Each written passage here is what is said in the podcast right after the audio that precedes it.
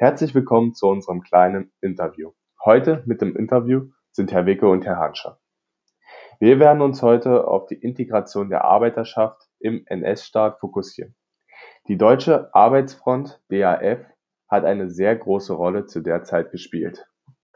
Okay, dann starte ich auch direkt mit der ersten Frage.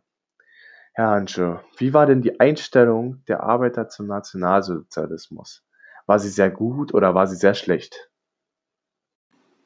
Also die Mehrheit der Arbeiterschaft stand dem Nationalsozialismus eigentlich eher distanziert gegenüber. Ähm, das konnte man sehr gut an den Reichstagswahlen am 5. März 1933 sehen, da dort trotz Gewalt und Terror die SPD und die KPD einen ziemlich großen Stimmenanteil hatten. So, wenn die Arbeiter sehr distanziert waren vom Nationalsozialismus, wie reagierte dann die S-Führung auf diese Einstellung? Also, was haben Sie getan, um diese Einstellung bei den Leuten wieder zu ändern? Die Regierung gründete die DAF, die Deutsche Arbeiterfront, am 10.05.1930. Das war eine nationalsozialistische Organisation und sollte die Gewerkschaften ablösen. Ähm, sowohl die Mitglieder als auch das Vermögen der Gewerkschaften wurden dann zwangsweise an die DAF angegliedert. Äh, Betriebsräte der Firmen wurden aufgelöst und durch DAF-Funktionsräte ersetzt.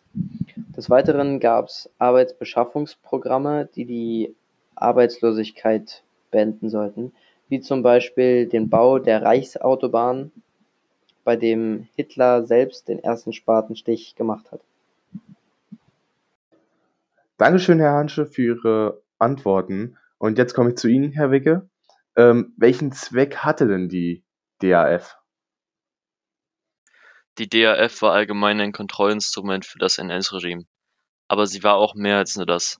Insbesondere diente sie zur Aufhebung der Klassengegensätze, da Unternehmer, Angestellte und Arbeiter zusammengeführt wurden und somit die Großteile der Ungleichheiten in der Gesellschaft behoben wurden.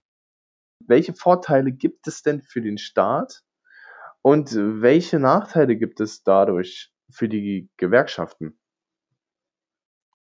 Also generell gab es viele Nachteile für alte Gewerkschaften, besonders weil das gesamte Vermögen der Gewerkschaften beschlagnahmt wurde und alle Mitglieder übernommen wurden.